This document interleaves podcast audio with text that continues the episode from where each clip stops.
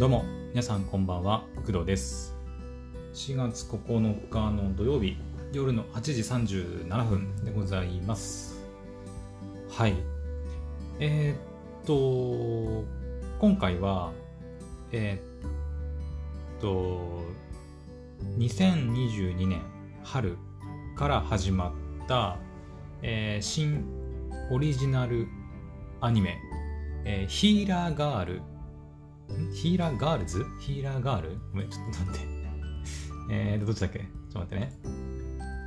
確かヒーラーガールだった気がする。えーっと、ヒーラーガールですね。ヒーラーガール。えー、こちらですね、えー、第1話が、きいつだっけな？何曜日？き月曜日に更新して火曜日に見れたから、4日 ?4 日、5日ぐらい前かな？うん。に、えっ、ー、と、そのアニメを、はい、早速視聴させてもらったんですが、結構ね、面白かったんで、えっ、ー、と、まあ、その感想をね、こう喋っていこうかなと思うんですけど、えっ、ー、と、まあ、アニメの感想もそうなんだけど、ちょっとね、あのアニメ内に出てきた、あの、とあるものが、ものっていうか、うん、まあ、もの、うん、がですね、ちょっと、あの、なんていうのかな、お話ししたいことがありまして、はい、今回、喋っていこうかなと思います。はい。じゃあ、まず、えっ、ー、と、第1話を見てみた感想ね、ざっと、を喋っていこうかな。はい。えっ、ー、と、こちらですね、このね、ヒーラーガールっていうアニメなんですけど、オリジナルアニメなんだよね、確か。えっ、ー、とね、ちょっと待って、確かそう。原作はなかったはず。そう。コーラスユニット、ヒーラーガールズが、えー、声優を担当する完全新作オリジナルテレビアニメ制作決定で歌を人々使って人々を癒すと。そっか。コーラスユニットがヒーラーガールズなんだね。で、アニメのタイトルがヒーラーガールっていう名前になってるみたいだね。はい。あのね、第1話見たんですけど、あの、まあ、簡単に言うと、歌で人の病気だとか、怪我だとか、みたいなものを癒すっていうお話お話というか、そういうのができる世界か。うん。その歌で治療するっていうことが、まあ、だから正式な医療行為みたいな感じで認められてるっていう世界のお話ですね。はい。で、なんか、まあ、現実のお医者さんもそうだけど、患者にね、治療行為を行うためには、まあ、医師免許が必要なわけですけど、このヒーラーガールっていうアニメの中でも、その、ヒーラーとしてのなんか、免許なのかな？資格がないと一応医療行為だからなんかやっちゃいけないみたいなことになっているらしい、うん。まあ、そういった感じのアニメでございます。はい。でえっ、ー、とまあ歌歌うんだろうなぐらいの感覚で私見てたんですけど、まあ、結構ねキャラ同士のやり取りもなんか面白かったし私の大好きなこうコメディチックな感じもあって、うん、すごく良かったなっていうふうに思いました。はい。ただちょっとびっくりしたのは、あの、まあ、歌歌うんだろうなっていうふうに思ってたんだけど、あの、なんて言うんだっけ、あれ。舞台じゃなくて、ミュージカル。そう。あの、ミュージカルみたいなね、ことをね、急にしだしたんだよね。第1話でうん。ちょっとそれはびっくりした。あれこれってそういうアニメなんだと思って。今後ね、第2話、第3話と続いていくわけですけど、今後そういったミュージカルみたいなね、部分があるのかは分かりませんけど、その、メインのね、キャラクター3人がいるわけですけど、女の子ね、3人がいるんですけど、なんかその女の子3人で話すシーンで、なんか、なんだっけな、なんか、なんか本当に急に始まったんだよね。あのえっ、とさ、ディズニーの映画とかもさ、急になんかさ、なんか始まるじゃないですか、ミュージカルみたいな。こう歌歌に乗せて自分のこう気持ちとか思いをこう人にぶつけてでそれを相手がまた歌って返すみたいなあると思うんですけどあんなのがいきなりね第1話から入っててちょっとびっくりしましたね。うん。あそういうのもあるんだと思って。はい。まあ、でも1話見た全体的な感想としてはあの非常に面白かったんではいあの来週以降もねぜひぜひっていうかあの見ていこうかなと思っておりますはいまあ、それが、えっ、と、ヒーラーガールの第1話を見てみた感想ですかね。はい。で、ここからがまあ今回の本題っちゃ本題なんだけど、うん。えっとですね、まあ、今回第1話見て、で、結構ね、その、メインの女の子3人、プラス師匠な。師匠と、あと、なんだっけ、名前。えっ、ー、とね、師匠じゃなくて、えー、キャラクター見ればわかるかな？メインのキャラクターは、えー、主人公がね、えー、藤井香奈っていう女の子で、で、あとは、いつしろれいみちゃん、金髪の女の子。と、えー、森島響ちゃんの3人が、まああ、あの、メインキャラっていう感じかな？第1話見た感じ。うん。で次回あたりにね、えー、っと、柳ソニアちゃんっていうのもなんか出てくるらしいんですけど、まあどうなのかな？もうこの4人でメインなのか、まあ、ちょっとわかりませんけど、第1話で出てきたのはさっき言った3人。で、えプラス、えー、師匠、えー、カラスマ、リアさん。うん。で、この人が、えっ、ー、とね、烏丸音声治療院っていうのを営んでいて、まあ、いわゆるその、病院の、個人病院のお医者さんみたいな感じかな。うん。で、さっき言った主人公たちの、まあ、師匠ですね。ヒーラーとしての。うん。だから、お医者さんであり、烏丸音声治療院を営んでいる、まあ、経営者でもあり、主人公たちの、まあ、お師匠さんでもあるっていう感じですかね。はい。で、この人はね、なんか添付の才を持つすごいヒーラーらしくて、なんか音声医療界の魔女っていう風にも呼ばれてて、あの CV がね、あの高垣綾彦さんなんですけど、スフィアの。高垣綾彦さんは、あれですよね、あの、なんか、ちょっとあんま詳しく知らないけど、そういう歌を歌う、あの、なんていうの？コーラスじゃなくてさ、なんかオペラじゃないけど、なんかそういう、ね、歌を歌うのが得意な声優さんなので、まあ、ぴったりなんじゃないかなと思います。はい。で加えて、え、ー、と、さっき言いかけた、えっ、ー、とね、渚翔子さん。えー、烏丸音声治療院に勤める薬剤師なんだね、この人ね。これって先生だと思ってたけど、薬剤師だったんだ。なるほど。で、さっき言った、えー、お師匠さん、えー、リアとは学生時代からの付き合いで誰とでも分け隔てなく接する気さくな人っていうふうに書いてますね。うん。で、まあ、第1話はね、この5人が出てきたわけですよ。メインの、えー、3人の女の子、で、お師匠さん、で、さっき今言った渚翔子、薬剤師の人ね、が出てきたんですけど、えっ、ー、と、その5人がその働く烏丸音声治療院っていうのが、あ、るわけですよ。その烏丸先生烏丸リアお師匠さんが、まあ、営んでる。烏丸音声治療院っていうのが、まあ、舞台になる。んですけど、まあ、いわゆる病院ですよね。病院がまあその舞台になるんですけどあのその病院のそのモデルになってる場所があってうん。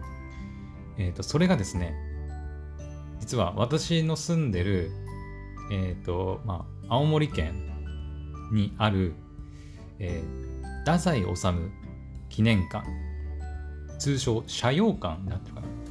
社用館になってる読み方。これが間違ったら恥ずかしいからね。太宰治記念館、社用館だね、そう。えっ、ー、とね、青森県の、これは五所川原か。五所川原市っていうところにある太宰治記念館の社用館っていう場所があるんですよ。まあ名前の通り、その、太宰治が、えー、っと、どれぐらいの間住んでたんだっけな。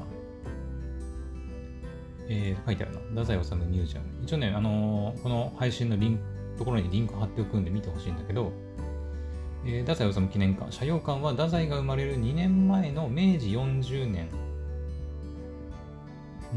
明治40年に建てられた豪邸らしい。だからまあ若い頃の太宰が過ごした場所なわけですよ。うん。まあ、太宰治といえばね、まあ青森県の出身というか、うん、で結構有名だったりしますけど、まあ、その太宰のが若い頃過ごした場所っていうのが、えー、とその太宰治記念館、社用館っていう場所なんですね。はい。まあ、一応ね、観光スポットになってて、あの誰でも行こうと思えば、あの、はい、入ることできます。うん。私もね、いつだったかな？数年前、うん、家族と一緒に入ったことあります。はい。あのー、まあ、なんてことない、普通の観光地なんで、あなんていうのかな、まあ、太宰のなんか、記念、記念っていうか、太宰がなんとかした、なんとかみたいなもんとか なんか廊下とかさ、ね、まあいろいろ、あ、こんなところなんだ、みたいなね、うん、を眺める。まあ、建物自体がその、なんていうのかな、記念品みたいなものなんで、だからその建物に入って、その建物内の空気というか、内装を見たりして楽しむっていう場所なんですけど、私も一回行ったことがあります。はい。で、えー、とこの、えー、太宰治記念館の社用館っていうのが、今回お話ししているヒーラーガールの、えー、烏丸音声治療院のモデルとなっているわけでございます。うん。私もね、あの、全然気づかなかったんだけど、アニメ見てる間。うん。なんかちょっと古めかしい場所だなと思って、うん。見てた、見てたんですけど、そのエンディングロール見てたら、あの取材協力みたいな感じで書いてあって、太宰治記念館、社用館って出てきて、は？は？と思って、え？と思って、そんなの出てきたっけと思って、え、もしかしてと思って、で、ちょっと戻して見てみたら、ああ、これ、太宰治記念館の社用館だわっていうふうになったっていう感じですね。うん。あの、実際にね、写真を、アニメのね、その、アニメの場面の写真、写真っていうか、えー、なんていうの、の建物のね、こうバーンって外から眺める、えー、シーンがあるんですけど、そのシーンと実際のその車用館の画像を見ると、あの、まあ、まんまですね。本当に車用館そのまんまって感じで。内装まで全部、あ、でもどうだよな。そのアニメ内でね、その、誰だっけな、ひび、ひびきちゃんだったっけな。えっ、ー、とね、響ちゃんが住んでるんだっけか。そうそうそう。えっ、ー、とね、さっき言った3人の女の子のうちの森島響ちゃんが、えっ、ー、と、烏丸音声治療院の一室をね、借りて暮らしてるんですよ。寝泊まりしてるわけです。はい。で、まあ結構ね、その、烏丸音声治療院のその内装というか、まあ、廊下とかね、それこそ響ちゃんがあの寝泊まりしてる部屋とか出てくるんだけど、あれももしかしたら、この車用館の内装も結構モデルにしてんのかなって思います。うん。本当にまあ、明治だって40年 ?1907 年に建てられた建物なんで、だいぶね、こう古いんだけど、和洋折衷？入りもや入りもや？作りの建物って書いてあるんで、うん。あのーアニメなんとなく見返すと、あなんかこんなところあったような気がするっていう風には思いましたね。うん。だからほんとね、烏丸音声治療院見ててだいぶ古いんだけど、まあでも結構その、車用感綺麗にこうモデルにして描いてるんじゃないかなと思います。うん。で、あの、別にね、そのモデル、建物の烏丸音声治療院のモデルが、まあ、社用館っていうだけで、えっと、舞台がね、青森県っていうわけではないと思う。おそらく。うん。この前見たら、なんだっけな。成績桜ヶ丘？じゃないみたいなこと言ってる人がいて、成績桜ヶ丘って聞いたことあるんだけど、桜ヶ丘ってどこ？成績桜ヶ丘多摩市北部に位置する成績桜ヶ丘駅の周辺地域東京かうんまあだから青森県が舞台ってわけではないんだけどなぜか音声治療院の烏丸音声治療院のモデルとして、えー、青森県の五所川原っていうところにある太宰治記念館、社用館がモデルになっているというわけでございます。はい。うん、だからなんでわざわざ太宰治の記念館をモデルにしたのかちょっとなあの気になるところではあるんだけどね。うん。何か意図があるのかなって思うんですけど。うん。まあ、ただ単にそのなんか趣があったというか、うん。そういうちょっと昔のね建物、まあ、明治からある建物なんでその雰囲気が出したくて、まあ、モデルにしたのか。それとも何かまた別の意図があってモデルにしているのか。かは分かりませんけど。はい。でも実際モデルになってるんでね。うん。だからより一層ねなんかこう親近感が湧いたというかあここ俺行ったとこやんみたいな。行ったところっていうか、うん、ここ俺行った行ったよこれみたいな感じで。なんか第1話見てていきなり親近感を任せられたアニメでした。はい。うん。というわけでえっ、ー、と2022年の春から始まった新オリジナルアニメーションのヒーラーガールなんですけどはい。まあその舞台であるね烏丸音声治療院が、まあ、青森県の太宰治記念館社用館がモデルになってるっていうところを、まあ、除いたとしても、うん、第1話見た感想としてはあのー、私はすごいなんか面白そうだなって思ったし非常に楽しませてもらったんで今後も、はい、楽しく見ていこうかなと思っております。はい。まあそんなところですかね。はい。他にもねたくさんアニメ見てるんですけどうん。えー、っとね、まあ、まだまだ始まってないのもあるんだけど、うん。今日の夜かな？はい、スパイファミリーが更新されたりとか、パリピ孔明も見ましたし、はい。ですかね。うん。まあ、徐々に新しいアニメが始まってきつつあるので、まあ、全部のアニメの感想をね、一個一個喋っていくことはできないと思いますけど、まあ、ヒーラーがあるみたいになんか、特になんか気になった部分とか、おって思ったところがあればね、ちょっと喋っていこうかなとは思っております。はい。皆さんもね、春アニメ楽しんでいきましょう。はい。それでは、えー、今回の配信は以上となります。また次の配信でお会いしましょう。バイバイ。